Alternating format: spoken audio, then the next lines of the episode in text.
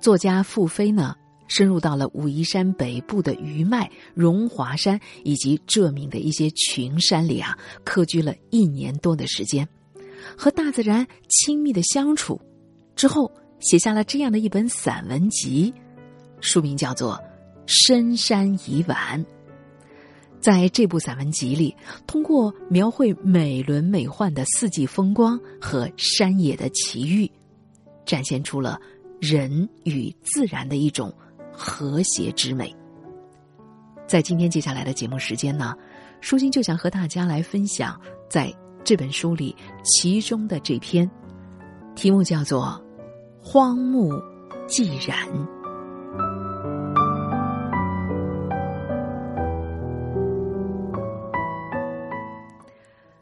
去深山之前，我不会料想到自己会看见什么，又会有什么令自己产生意外之喜。比如，巨大的蜂窝掉在三十米高的屋臼上，一棵被雷劈了半边的树，新发青翠的树枝，碧绿的岩石流出汩汩清泉，松鸦抱窝了一群叽叽喳喳的小鸟。这些景象让我如此迷恋。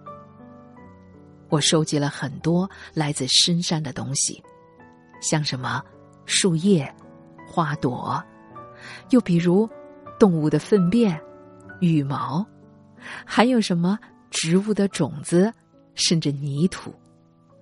我啊，用薄膜把收集的东西包起来，分类放在木架子上。不过。这个木架子上摆放着最多的是荒木的腐片。之前我没想过要收集腐片的，去了几次荣华山北部的峡谷，每次都看见有巨大的树倒在溪涧的边上，静静的等待着腐烂。有一种说不出的东西撞击着我。有树生，就有树死。生，是接近死亡的开始。有一回，我和街上扎祭品卖的曹师傅去找八月瓜，找了两个山坳也没找到。曹师傅说：“我们到南浦西边的北山去看一看，那边的峡谷深可能会有。”于是我俩绑着腰篮渡江去了那儿。立冬之后。幽深的峡谷里，藏着许多完全糖化的野果，猕猴桃、八月瓜、寒梅这些野果，在小雪之后，这些野果也就凋谢腐烂了。我和曹师傅沿着峡谷走，眼睛瞧着两边的树林。曹师傅指着深潭问：“哎，这么粗的树，怎么倒在这儿啊？”我拨开灌木，看见了一棵巨大的树，斜躺在潭边黑色的岩石上。这是一棵柳杉，穗状的针叶枯萎了，粗纤维的树皮开裂着，还有部分的树皮也脱落了。我跟曹师傅说：“柳杉长在沙地，沙下面是岩石，根深扎不下去，吃不了力。”树冠又重达几吨，所以它就这么倒下来了。他的死是因为身体的负荷超出了沉重呢。看上去这柳杉倒下来不到半年，它棕色的树身还没有完全的变黑，还没有经历漫长的雨季。因为雨季来临，树身就会饱吸雨水。树皮就逐渐的褪色、发黑、脱落。再过一个秋季，木质里的空气抽干了水分，树就会开始腐烂。我从腰篮里拿出柴刀，开始劈木片，边劈边说：“唉，倒在涧边，柳山就变成了天然的独木桥，能够走上二十多年呢。”一棵荒木要烂多少年，才会真正的变成腐殖质层呢？这一点我并不知道。像泡桐腐化，大概要五年的时间，之后基骨就不存在了。而山茶木倒地二十年以后，还会像新的木头一样。枫香树呢，只需要十年，就化为了泥土。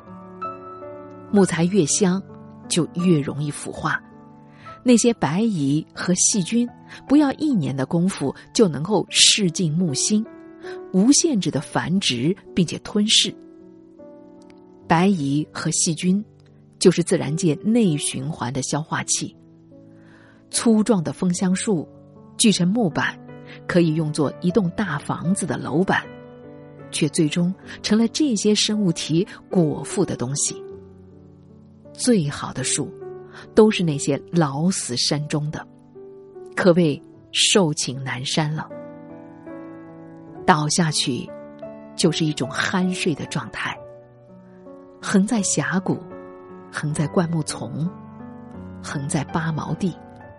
静悄悄的，不需要翻动身子，不需要开枝长叶，它再也不需要呼吸了。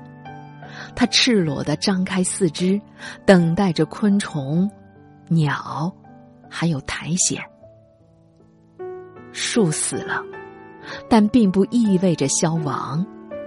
死在这里不是消失，而是一种割裂。割裂着过去，也割裂将来。死在这里是一种停顿，荒木以雨水和阳光作为催化剂，进入到漫长的腐熟的阶段。这是一个更加惊心动魄的历程。在这里，每一个季节都震动人心。对腐木来说，这个世界无比荒凉，只剩下分解和被掠夺；而对自然来说，这就是生命循环的重要一环。这一切，都让我敬畏，如同身后的世界。